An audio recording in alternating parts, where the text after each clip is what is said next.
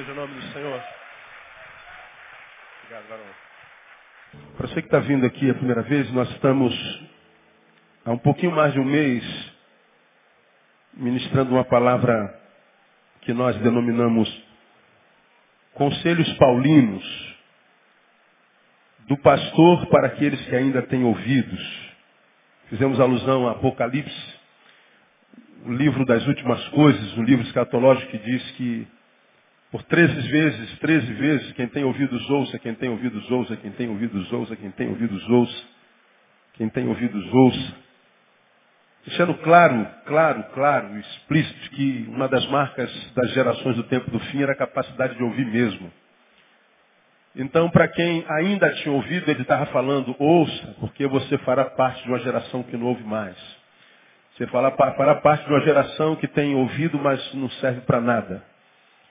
E pegamos o segundo Timóteo para começarmos o nosso ano. Explicamos por que Timóteo, que é uma das três cartas pastorais que Paulo escreveu, além das outras dez que ele escreveu às igrejas. Explicamos por que 2 Timóteo. Vimos o contexto de 2 Timóteo, onde Paulo estava quando escreveu 2 Timóteo. E nós começamos então conselhos paulinos do pastor para aqueles que ainda têm ouvidos. E nós fomos analisando quase que versículos por versículo.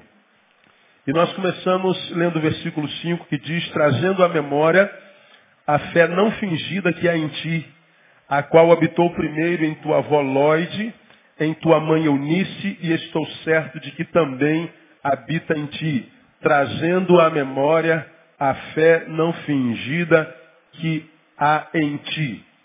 Então nós falamos que o primeiro conselho de Paulo a, a Timóteo, quando ele diz, trazendo à memória a fé não fingida que habitou primeiro na tua avó, entre outras coisas ele está dizendo, não se esqueça das tuas origens.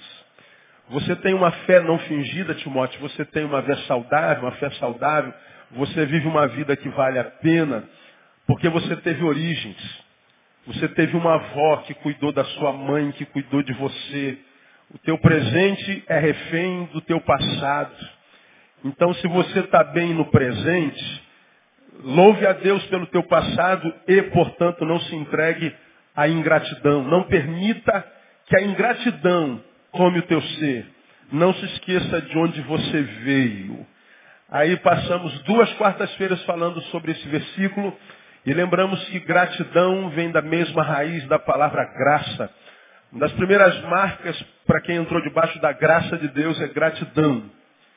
E uma das primeiras marcas de quem não está fazendo valer a graça de Deus na vida é ingratidão. Nós vivemos um tempo de profunda ingratidão. O tempo inteiro nós vemos isso. Então Paulo diz, não se esqueça das tuas origens. Não se renda à ingratidão. Falamos sobre isso detidamente. Depois nós chegamos no versículo 6, onde Paulo aconselha, dizendo o seguinte, por esta razão te lembro que despertes o dom de Deus que há em ti pela imposição das minhas mãos. Entre outras coisas, Paulo está dizendo, não se entregue, Timóteo, à infrutividade espiritual, cuidado com a mesmice espiritual. E nós é, salientamos algo muito interessante. Paulo primeiro diz que ele tem uma fé que não é fingida, é verdadeira, é real. Mas a despeito de ter uma fé verdadeira, uma fé real, uma fé bíblica, ainda assim o seu dom estava inerte. E Paulo está dizendo, faça valer a fé que te foi plantada, Timóteo. Você tem uma fé verdadeira, te, te foi ministrada por, por, por, família, você tem a, a bênção do passado abençoado. Você tem as raízes de, de, de uma árvore que poderia ser frutífera, mas o teu dom está inerte. Despertes o dom de Deus que há em ti. Não permita que você se transforme só mais um crentezinho sentado no banco, achando que é bom crente porque tem 30 anos de crente, 40 anos de crente, como muitos que tem nas nossas igrejas, principalmente as nossas tradicionais. Sou crente há 40 anos. Se pergunta em 40 anos, ganhou quantas almas para Jesus ou parasita? Sou crente há 30 anos, pois é, e tudo que sabe é sobre religião, regras parlamentares, comportamentalismo, estereotipações, indumentárias. Muito blá blá blá, mas pouca essência. Muito eu, eu, eu, mas pouco do Espírito Santo de Deus. A maioria dos crentes são assim, muito discurso, pouca essência, pouco fruto. Tem fé, mas uma fé de defunto, que não frutifica, fé morta. Paulo está dizendo, despertes o dom de Deus que há em ti. Não caia na desgraça de se transformar só no membro de igreja. Viciado em denominação, em, em religião, em doutrina, em comportamento, em julgar os outros, em mostrar o que está errado, mas ser um incapaz, um infrutífero. Lembramos que Paulo, numa outra carta, disse: Desperta tu que dormes, levanta-te dentre quem? Os mortos, aí então Cristo te esclarecerá. Mostramos que há muitos que não sabem vontade de Deus, não têm direção de Deus, iluminação de Deus, simples, porque Ele não é Deus de mortos, é Deus de vivos. E Paulo diz, desperta dentre os mortos, e aí então Ele te iluminará. Então Paulo, quando aconselha Timóteo, diz, não se entregue à infrutividade espiritual. Explicamos por que a gente vai se tornando num defunto é, existencial, como isso acontece e como é que a gente vence essa realidade caótica na vida de tantos crentes. Na quarta-feira passada, nós falamos sobre o terceiro ah, conselho que está no versículo 7. Porque Deus não nos deu o espírito de covardia, mas de poder, de amor e de moderação. Ou seja, cuidado com os conceitos psíquicos que povoam a sua mente. Eles são especialistas em dissimulação. Cuidado com os conceitos psíquicos que povoam sua mente. Eles são especialistas em simulação. Bom, Timóteo tinha fé, mas estava parasitado, inerte. Um dom que não servia para nada, inútil. Sal que não salga, e sal que não salga é para jogar fora e ser pisado pelos homens. Portanto, ele não perde a salvação. Ah, se é sal, foi lavado e remido, você está salvo. Pode morrer à vontade, você vai para o céu, mas enquanto não vai para o céu e não morre, vive uma vida miserável. Vive uma vida aquém do que poderia viver. Uma vida de humilhação. Há muita gente que não sabe por que se converteu e, e, e não rompe, do interior não flui de água viva. Não é? Por causa da fé inerte. Então, Timóteo tinha fé, mas o dom era inerte. Qual a razão disso? Bom, todo crente com o qual a gente se encontra, que é, é crente, mas não é frutífero, é crente, mas do interior não flui rios de água, água descedenta, água abençoa, água sacia. Portanto, gente que não serve, gente que não é benção, tem sempre uma razão. Estou trabalhando demais, estou fazendo faculdade, estou passando por alguns problemas, é, eu estou triste, estou magoado, estou decepcionado. Todo infrutífero, todo o que paralisou, todo o que morreu antes da morte chegar, dá uma desculpa para sua morte, para sua inércia. Timóteo recebe de Paulo uma palavra dura. Você tem fé, mas não frutifica. Qual o teu problema? Covardia. E quer saber, Timóteo, Deus não nos deu espírito de covardia. Quando nós nos tornamos infrutíferos, nossos conceitos psíquicos, nossos, nossos pensamentos começam a povoar nossa mente. Você tem razão de estar assim parado, você tem razão de estar afastado, você tem razão de não desenvolver o dom, porque o pastor, porque o professor, porque o diácono, porque a denominação, porque a esposa, porque o papa. Ah, você tem mentira. Só não é quem é porque é covarde. Porque se há alguma coisa ou alguém andando errado na igreja, quem tem que sair é ele, não você. Se tem alguma coisa errado na vida do João, da Maria, o problema é dele. Faça certo você. Se alguém não anda como deveria andar, o problema é dele. Cumpra a tua, tua missão. Falamos sobre isso na quarta-feira passada, detidamente. Então, cuidado com os conceitos psíquicos. Seja honesto. Bom, eu tenho fé, pastor, eu continuo crendo em Deus. Recebi de Deus um dom, pastor, eu louvo a Deus por isso, mas confesso, não tenho desenvolvido meu dom, eu estou parado, estou inerte. Eu estou vivendo uma fé de, de defunto, fé sem obras, morta. Eu sei que eu poderia ser melhor do que eu sou. Eu sei que eu estou aquém. Eu sou devedor à graça de Deus. Ah, já é um bom caminho reconhecer-se doente, porque quando a gente se reconhece doente, nós nos tornamos num doente que já está caminhando em direção à cura. E quando você que reconhece-se doente quer chegar à cura e voltar a ser aquele que você é no coração de Deus, lembre, seja sincero no teu diagnóstico. É verdade, pastor, eu me afastei porque o pastor adulterou. Mas o que, que eu tenho a ver com isso? O problema é do pastor, ele que se lasca com Deus lá. Ah, eu estou aqui porque o tesoureiro roubou a igreja. O problema é do tesoureiro. Qual é a tua função no corpo? Seja o que você é. E não deixe de ser o que você é, porque ele, seja ele quem for, deixou de ser quem é. Não há razão para a gente se tornar infrutífero no reino de Deus. E você já aprendeu que nós somos sal, e sal que não salga. Não serve para nada senão para ser jogado fora e pisado pelos homens. Você não foi criado por Deus para perder, você não foi criado por Deus para ser humilhado, você não foi criado por Deus para ser um infrutível, você foi criado por Deus para dar fruto e ser um abençoado no nome de Jesus. Eu vos escolhi para que vades e deis frutos. É para isso que você foi criado. Hoje, quero levá-los ao quarto conceito que está no versículo 8, parte A. Portanto, não te envergonhes do testemunho de nosso Senhor, nem de mim, que sou prisioneiro seu Antes participa comigo dos sofrimentos do Evangelho segundo o poder de Deus. A parte A diz o seguinte, portanto, não te envergonhes do testemunho de quem? Do nosso Senhor. Não te envergonhes. Esse é o conselho paulino, esse é o conselho do pastor. Ele está dizendo assim, ó, não abdique da tua identidade. Não tenha vergonha de ser quem você é. Quem você é? Eu sou um discípulo de Jesus Cristo. Tem discípulo de Jesus Cristo aí? Posso ouvir um glória a Deus? É um privilégio ser um discípulo de Jesus, amém ou não? Pois é. Agora, você tem vergonha disso de quando em vez? De quando em vez nós temos vergonha de dizermos que somos crentes. Bom, não é de todo ruim, porque de ser evangélico, eu acho que nós temos razões para termos vergonha mesmo. Porque a face da igreja no Brasil é monstruosa, é feia. Nosso testemunho é tétrico. Somos uma coisa na frente das câmeras e outras na coxia. Nós temos olhos para acusar o pecado do pecador, mas nem sempre nós temos olhos para reconhecer o nosso pecado.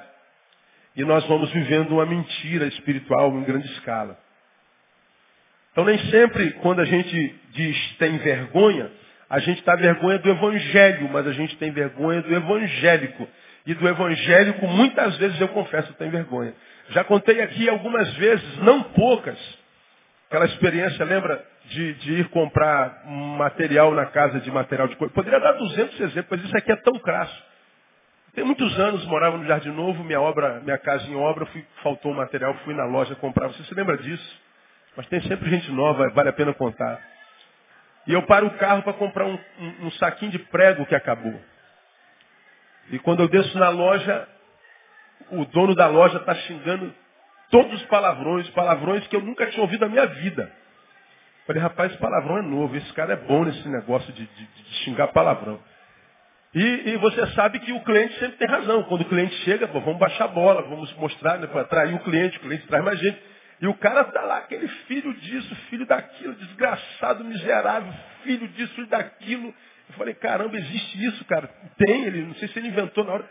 Mas ele estava xingando aquele vagabundo, caloteiro, salafrário, tomar aquele morro desgraçado. Aí depois que ele xingou 15 minutos, ele diz, aquele desgraçado ainda é pastor. Aquele salafrário, vergonhoso. Cara, mas ele falou tudo. Porque o pastor pegou um material de construção com ele, para uma obra da igreja dele, e o pastor não pagou. Disse assim, olha, Deus lhe pague. Porque contribuir para a obra da igreja de Jesus é um privilégio seu. Então não vou lhe pagar, porque Deus me diz para não lhe pagar. Agora, qual Deus é o Deus desse pastor é que eu não sei. Agora, ele não pagou. O empresário estava irado. Irado. Desgraçado pastor. Esses pastores são tudo ladrão, tudo filho disso, filho daquilo, tudo vagabundo. Eu estou entrando, eu falei, meu Deus, meu Deus, que ele não me descubra aqui. Eu só fui comprar um saco de prego. Falei, me dá um saco de prego aí, amigo. Não é verdade, meu irmão? Esse pessoal pastorado é tudo safado. Me dá um saco de prego aí, companheiro. Ele foi pegar o saco de prego. Quando ele volta, eu olho para trás, está entrando uma, uma ovelha da nossa igreja, assim, na loja. Aí eu falei, Senhor, não foi o Senhor que mandou essa mulher aqui hoje, não. Essa, essa, essa minha ovelha não foi o Senhor que mandou. Não, não pode ser. Quando ela chega, o cara vem com um saco de prego, ela diz, pastor Neil. Eu falei, meu Deus do céu. O cara regalou um olho desse tamanho me olhando e falei, ó, sou pastor, mas vou pagar à vista. Nem, nem vem com, esse, com, maldição pro meu lado. O cara regalou uns olhão. Aí ele falou, pô, senhor, caramba, ele ficou sem graça, porque ele falou tudo de pastor. Eu falei, meu camarada, você está coberto de razão. É safado, salafrário, sem vergonha, tudo que você falou. Tudo. Porque o Deus que disse para esse pastor não pagar o que ele pegou, não foi o Deus do céu, nem o Deus da Bíblia. Tem nada a ver com Deus. Mas são testemunhos, eu poderia dar um milhão de testemunhos. Não precisa, você tem gente no seu trabalho que é crente. Ou você é um desses maus testemunhos. Então dá vergonha de ser crente mesmo. Vergonha. Agora, Paulo diz o seguinte: não te envergonhes do testemunho de nosso Senhor. Se envergonhar da nossa fé em Jesus, não, isso não pode. Porque renegar a nossa fé é renegar a nossa própria identidade. A fé que nós temos, a temos no novo homem que pela fé foi gerado dentro de nós. Nós éramos criatura velha. Quando conhecemos a Jesus, o Evangelho pela fé, uma nova criatura, uma nova personalidade foi gerada dentro de nós, que colocou na coleira o velho homem, o homem carnal, o homem desistente, o homem inútil, o homem pífio, o homem vagabundo, o homem carnal. O novo homem, a nova personalidade dominou o nosso ser e essa personalidade é mantida de pé pela fé. Quando eu nego a fé naquele que gerou esse novo homem em mim, eu estou amarrando o novo homem, abrindo mão da minha identidade e dando vazão ao velho homem. E a gente não sabe por que, que a vida amarra. Como acabei de falar do Salmo 23, versículo 1. O Senhor é meu pastor e nada me faltaria. Ele diz, Senhor, está faltando. Tu disseste porque é meu pastor que nada vai me faltar. Mas ele não ouve Deus falando assim, pois é, mas tu me chamas de Senhor e não me obedece. O Senhor é o meu pastor. Olha, se Ele é meu Senhor, eu obedeço. Se eu não obedeço, Ele não é meu Senhor. Só lembramos do que falta. Então vivemos uma vida sem sentido, uma vida incongruente. Quando a gente tem vergonha do Evangelho, vergonha de Jesus, nós não estamos só, irmãos, botando uma máscara, não. Se fosse assim, tranquilo, é carnaval o ano inteiro, né? a gente botou uma máscarazinha, está tudo bem, não. Quando a gente se envergonha do Evangelho, nós estamos maculando a nossa identidade, nós estamos abrindo mão dela. Nós estamos quebrando aliança com aquele que gerou esse novo, novo homem em nós, que para gerar, morreu naquela cruz que nós conhecemos a história há muito tempo. Ter vergonha do Evangelho é muito mais sério do que a gente possa imaginar. Não é só vergonha de como quem, quem tem vergonha de um time, vergonha de, de, do carro que tem, vergonha, sei lá, da roupa que está usando. Não, vergonha do Evangelho, a, a, coisa é muito mais pesada, é muito mais séria. Isso traz implicações graves na nossa vida e nós precisamos é, é, é, é pensar sobre isso. Não te envergonhes do testemunho de nosso Senhor. Não se envergonhe da tua fé. Não se envergonhe do Evangelho. Por que, entre outras coisas, e entre as que eu já disse aqui, a gente não pode, não deve se envergonhar do Evangelho. Dos evangélicos talvez, do Evangelho não. Por algumas razões, vou mostrar para vocês bem, bem rapidinho. Vamos a Marcos capítulo 8. Vou mostrar alguns, algumas palavras que corroboram a Paulo. Marcos capítulo 8.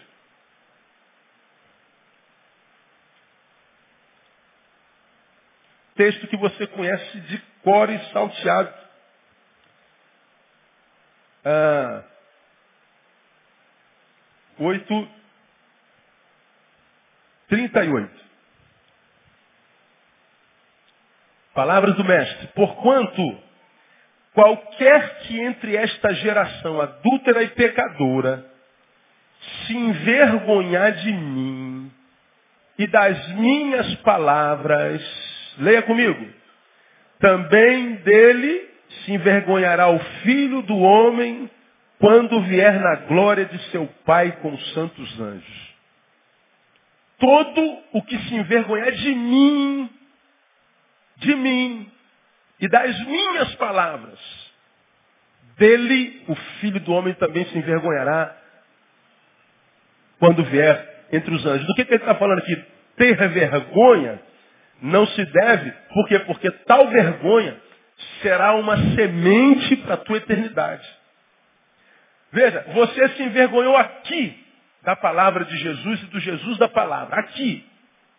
Ele está dizendo que vai se envergonhar de você quando?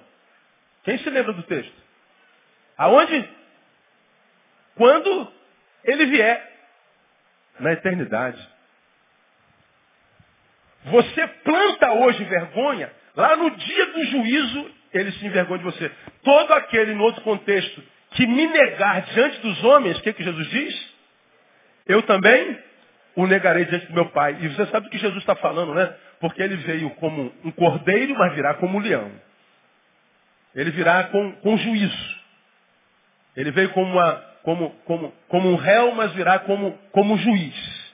Quando nós estivermos diante do tribunal, a respeito do qual a Bíblia fala, Jesus é o nosso advogado. E quando você estiver sentado lá, Jesus está dizendo, ó, eu não conheço. Mas como ele está dizendo que, que, que, que te conhece, eu não, eu nego. Portanto, veja, o que o texto quer dizer, entre outras coisas, é que a vergonha é uma semente que a gente vai colher lá na eternidade. Tudo que o homem semear, isso também ceifará. Então a gente pensa que, poxa, senti uma vergonha aqui, senti uma vergonha ali. É, a gente pensa que isso é um negocinho assim, é, é, é, de só menos importância, sem, sem, sem respaldo nenhum, em lugar nenhum. Não, esse texto está dizendo que a vergonha, ela mexe com a nossa personalidade espiritual, ela amarra o homem novo, dá vazão ao homem velho, e a gente, portanto, não glorifica o nome do Pai, nós o negamos, e ele está dizendo, olha, você vai colher isso no futuro. Por isso que Paulo diz a Timóteo, Timóteo, não te envergonhes do Evangelho de nosso Senhor. Timóteo, eu estou te escrevendo como quem te ama. Lembra como eu comecei o culto de hoje? Aquele que, sendo exortado muitas vezes, endurece a sua cerviz, será quebrantado, quebrantado de repente, sem que haja possibilidade de cura. Nós falamos que a rebelião, a desobediência, a teimosia, pode gerar doenças incuráveis. Incuráveis. Teimosia. E quando a Bíblia diz não te envergonhes, Timóteo, é uma ordem, não é uma sugestão. Envergonhar é desobediência, é pecado. E a gente nem sempre conota dessa forma. Por que, que eu não devo me envergonhar do Evangelho de Jesus? Porque tal vergonha será uma semente plantada e colhida para a eternidade. Segundo, caramba, o tempo vai muito rápido. Romanos capítulo 1, vamos a Romanos capítulo 1. Paulo, a igreja de Roma também fala alguma coisa sobre vergonha, que eu quero compartilhar com você bem rapidinho. Romanos 1, verso 16, que é uma declaração de Paulo. Porque não me envergonho do evangelho. Vamos juntos essa frase de Paulo? porque não me envergonho do Evangelho. E Paulo explica por quê. Por que, Paulo, que você não se envergonha do Evangelho? Porque é o poder de Deus para quê? Para a salvação de todo aquele que crê. Primeiro do judeu e também do grego. Ou seja, o Evangelho é poder de Deus para a salvação de todo mundo. Por que, que eu não posso me envergonhar do Evangelho? Por que, que eu não posso ter vergonha da palavra de Jesus? Porque tal vergonha é empecilho para a salvação de pessoas. Olha que coisa interessante. O Evangelho é poder para que mesmo? Salvação. Se você se envergonha, você se esconde. Se você se esconde, o poder não opera. Se o poder não opera, não há salvação. Portanto, quando você se envergonha do Evangelho de Jesus, você está impedindo a pessoas de serem salvas. Quando você se envergonha do Evangelho de Jesus, você está sendo um inimigo da cruz. Olha que coisa grave, irmão. Porque ele morreu nessa cruz para que Neil fosse salvo.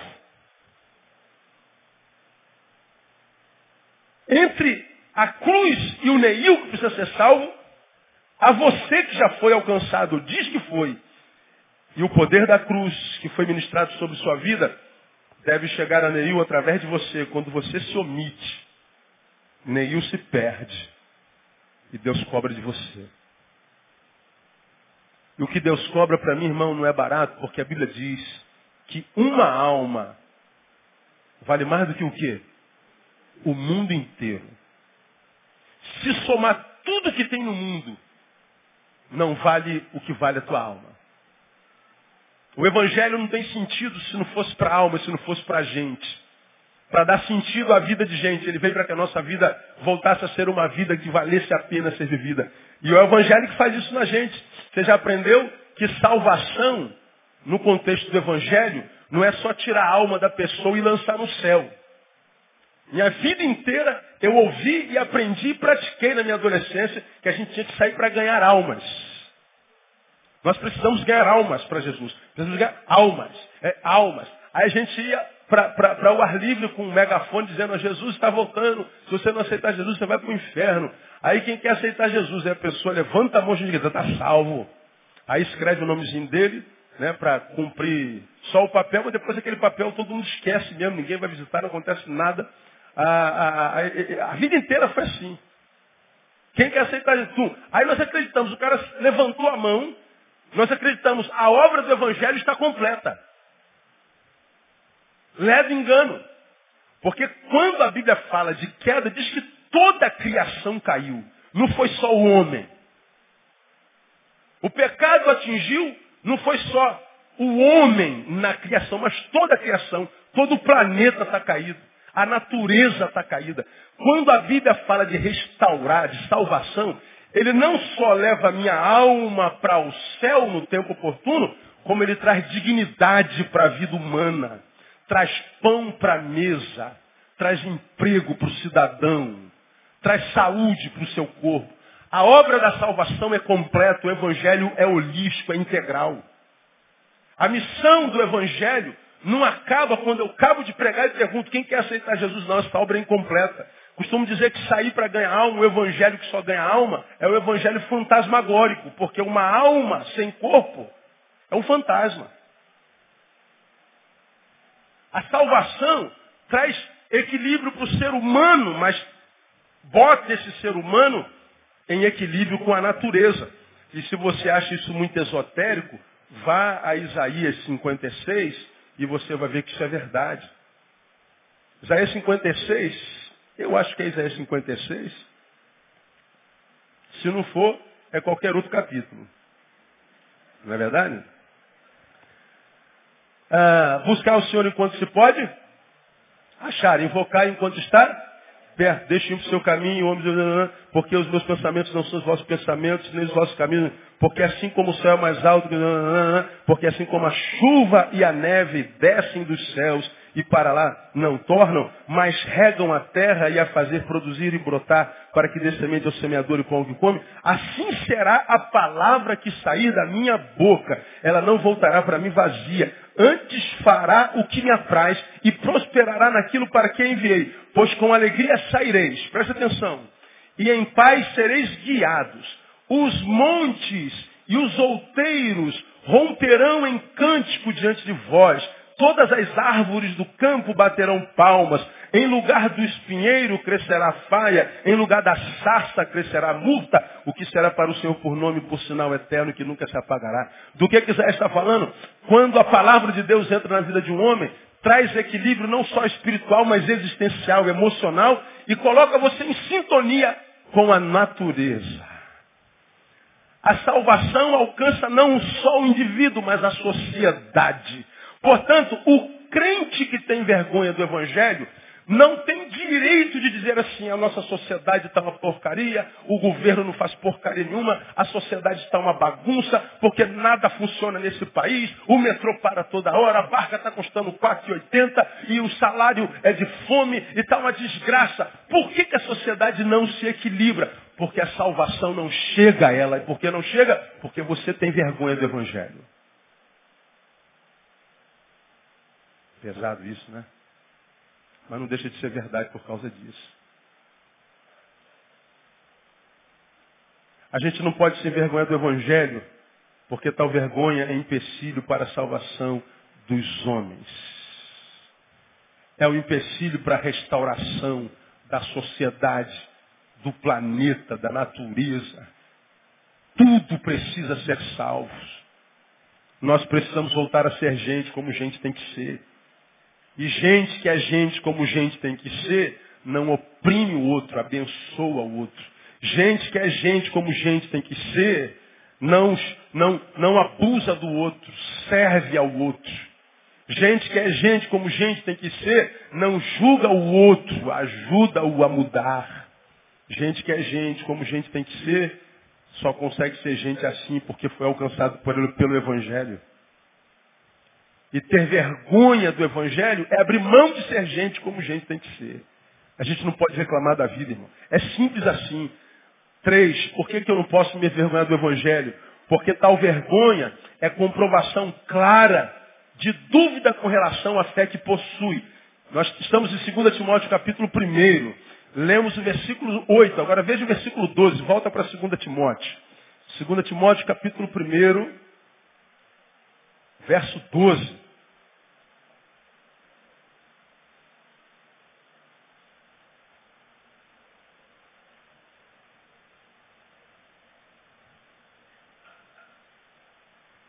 Paulo escreve a Timóteo dizendo para ele não se envergonhar.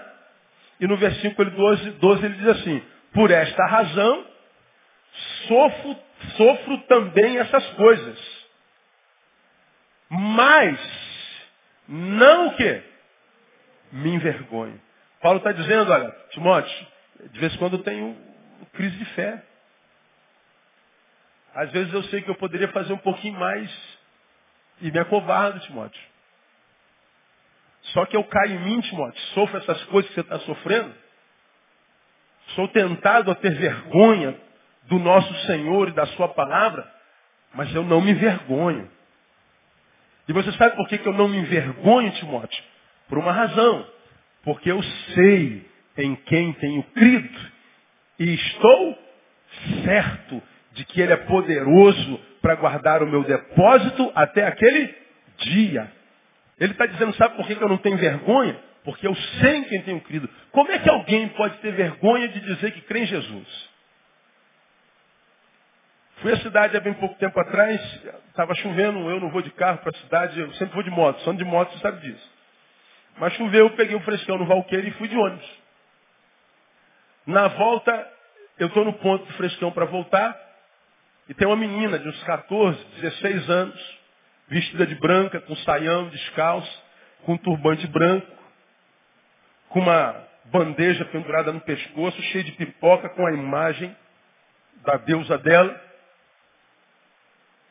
passando na fila do ônibus, pedindo uma ajuda financeira para a deusa dela. Eu fiquei vendo aquela menina de 16, 17 anos, sei lá, num dia de sol, num dia de estar estudando, num dia de estar trabalhando, vestido de branco, com turbante, pedindo esmola para o Deus que adora. Eu falei, como pode não ter vergonha disso? Primeiro, de servir a um Deus que ela carrega numa bandeja. Segundo, de servir a um Deus que deveria protegê-la e acontece o oposto. Ela tem que proteger.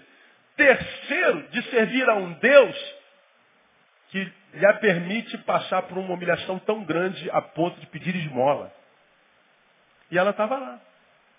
Moça, ajuda aí a nossa santinha. Moça, pode dar uma ofertazinha para santa, para santa? Eu fiquei pensando, Senhor, quantas vezes a gente diz que tem vergonha de que nós adoramos a Jesus Cristo. Você sabe quem é esse camarada chamado Jesus Cristo, irmão? Ele é aquele camarada que no primeiro dia da semana, depois de ter sido crucificado humilhantemente, vilipendiado e abandonado pelos seus, no primeiro dia da semana, três dias após sua crucificação, foram até o túmulo dele para tratarem do seu corpo. Aí quando chegaram no túmulo dele, tinha um cara em cima do túmulo, que era um anjo, e disse assim para aquelas mulheres, por que, que vocês estão procurando entre os mortos aquele que vive? Ele não está aqui, mas ressuscitou. Posso ouvir um glória a Deus bem forte aí? Esse é o Deus que a gente serve. O Deus que matou a morte na cruz do Calvário. O Deus que disse, eu vim para que vocês tenham vida. É o único cara que tem moral para dizer, vocês têm direito à vida. Eu vim para que vocês tenham vida. Por que, que ele tem moral para dizer, eu vim para que você tenha vida? Porque ele venceu a morte, irmão. Como é que Buda pode prometer vida? Se tu vai lá no túmulo dele e está lá os restos mortais. Como é que Allan Kardec pode prometer vida? Confúcio, Maomé. Se você vai lá no túmulo dele, está tudo lá, os ossinhos dele. Agora você vai no túmulo do teu Senhor, está vazio, porque ele vive, irmão. Está à destra de Deus, intercede por você. E a gente tem vergonha de dizer que é de Jesus. Por que, que a gente tem vergonha de dizer que é de Jesus? Por causa daqueles que são de Jesus e não vivem como se dele fossem. E quando eu falo, irmãos, para não gerar culpa na cabeça de quem não entende, não é que você tem que andar como os nossos irmãos da outra vertente, de terno e gravata o dia inteiro, com a Bíblia desse tamanho debaixo do braço, dando glória a Deus o tempo inteiro, andar com sapato rucabrais, andar como um ET gospel, achando que isso que é santidade. Essa é uma fé repelente, nós temos que ver uma fé atraente, uma santidade, irmão, que cheira bem, uma santidade que nos traz a normalidade, não nos anormaliza. Uma santidade que nos humanize, não nos etetiza, nos transforma no ET. Uma santidade que quando nos alcança, transforma a nossa vida que estava perdida, descontrolada, sem sentido, adoecida e traz de volta para a normalidade. Como aquele Jesus que disse, Talita, cume, menina, levanta. A menina levantou e diz o texto, agora volta para sua mãe.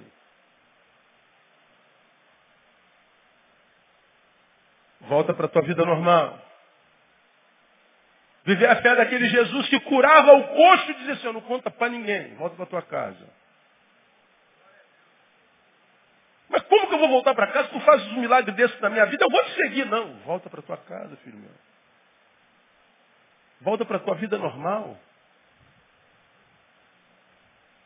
Volta a ser quem você era. Porque a morte te roubou de você. O pecado te roubou de você, te roubou a imagem que eu gerei em você. E quando o Espírito Santo age na gente, irmão, trazendo salvação, ele simplesmente nos traz a normalidade. Eu não consigo entender essa fé que transforma crente em gente insuportável. Gente que não sabe falar de outra coisa senão de Jesus. Acha que ser santo é falar só de Jesus. E não sabe que você pode viver Jesus sem tocar o nome dele. Você pode amar com o amor de Jesus sem que ninguém saiba que aquele amor de Jesus. Você pode ser dele sem dizer na placa assim, sou de Jesus. Logo, logo, quando você é gente normal, alguém fala assim, pô, cara, tem alguma coisa em você diferente, cara. Sei que tem em você, rapaz. Você, cara, o que, que você tem? Nada, eu sou um cara normal. Mas ele fica bolado porque você é gente boa, sangue bom. Por que, que é sangue bom? Porque o sangue de Jesus está correndo na tua veia. Tem que ser um ser humano decente, um cara normal, não precisa ser esse cara porque nós somos de Jesus, aleluia. Isso é pecado. Cala a boca, irmão.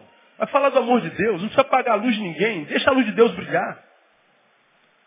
Aí você vai ver, irmão, que as obras que foram construídas por Jesus para você, que você, o novo homem que foi gerado em você, começam a chegar à tua vida pela misericórdia de Deus de novo, no nome de Jesus. Você foge da desgraça de ser um crente frequentador de igreja, viciado em templos, em cultos, em cleros, em domingos, mas que durante a semana não sente nada da parte de Deus, absolutamente nada. Eu não posso me vergonhar porque tal vergonha é comprovação clara de que eu tenho dúvida com relação à fé que eu creio, mas dois eu acabo. A outra está no versículo 15, mesmo capítulo. Paulo diz, não se envergonha, e eu não me envergonho. Aí no versículo 15 ele diz assim, procura, 2,15, procura apresentar-te diante de Deus como? Aprovado. O que, que é um obreiro aprovado para Paulo? Como obreiro que não tem o quê? De que se envergonhar. Depois o quê? Que maneja bem? Antes de manejar bem a palavra, ele está dizendo, não se envergonhe. Sabe por quê, irmão?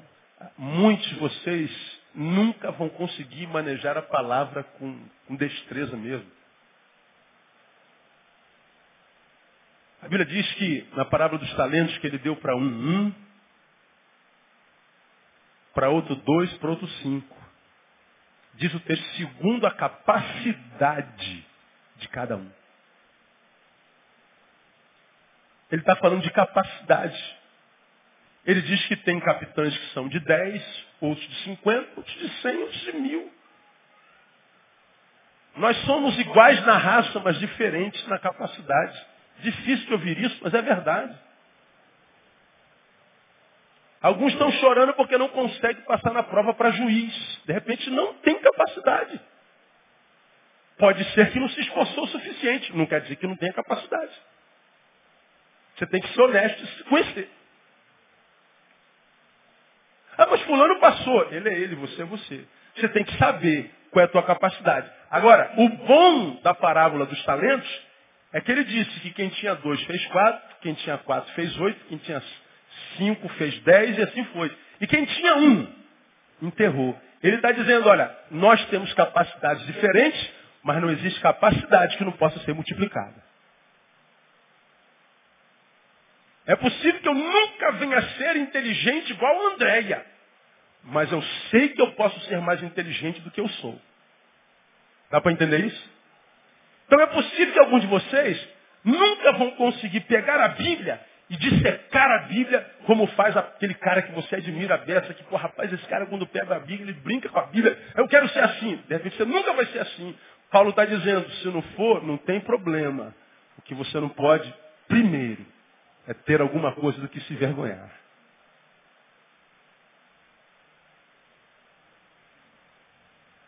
Por que, que eu não posso me vergonhar? Porque a vergonha é sintoma de que um obreiro foi reprovado. Não foi aprovado por Jesus. Sal que não salga.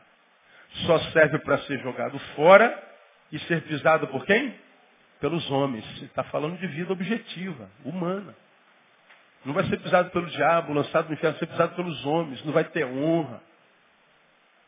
Eu não posso me envergonhar, você não pode se envergonhar. Irmão, você tem que bater no peito, eu sou de Deus sim.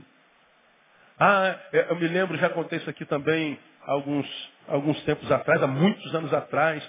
Eu, em 1995 eu fazia escola superior de guerra ainda.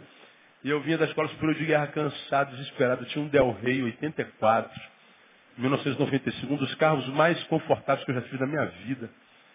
E eu odeio o carro, odeio o trânsito, e eu estava cansado desde as 5 horas na escola superior de guerra, depois do expediente todinho. Onze e meia da noite eu vinha mil, lá na, na urca, querendo chegar em casa desesperado, cansado, ah, vamos embora igual um louco, não tem trânsito. Chego naquele cruzamento ali no Valqueiro, onde tem um casarão ali. Cruzamento perigoso, sinal vermelho, sinal amarelo. Sinal amarelo para quem está com pressa, qual é a mensagem que a, que, que a mente absorve?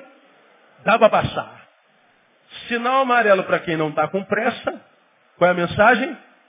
Vamos parar. É o mesmo sinal. A leitura é que é diferente, dependendo do espírito que você está no momento. O problema é exegético, é diagnóstico, né? Então, vai dar, vai dar, vai dar, vai dar, vai dar, vai dar, vai dar, amarelou, em vez de eu tirar o pé do acelerador, o que, que eu faço? Acelero. Já aconteceu contigo alguma vez? Vai dar, vum, abriu.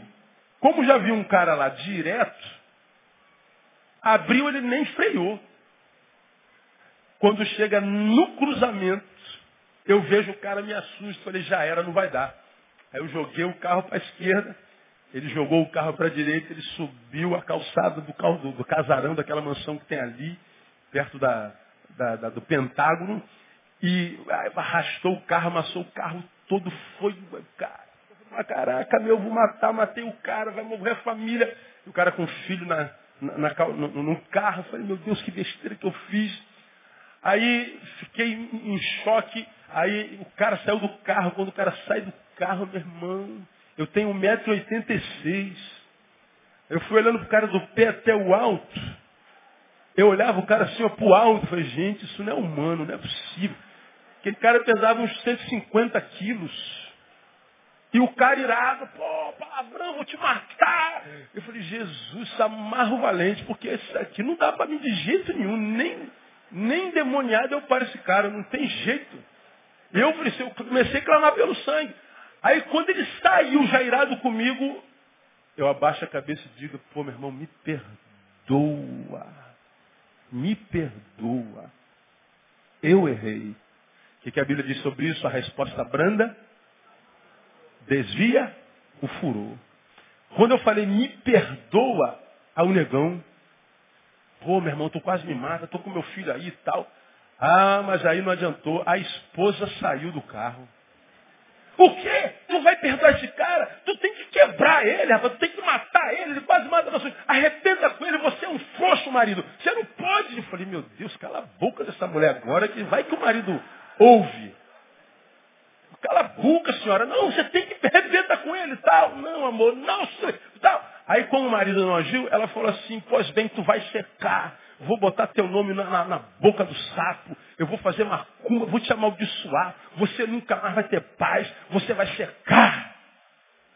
Aí quando ela jogou a praga, botar meu nome na boca do sapo, aí eu tive que ser irônico, foi, foi involuntário. falei, pô, a senhora vai botar meu nome na boca do sapo, vai me amaldiçoar, a senhora, com Deus que a senhora serve.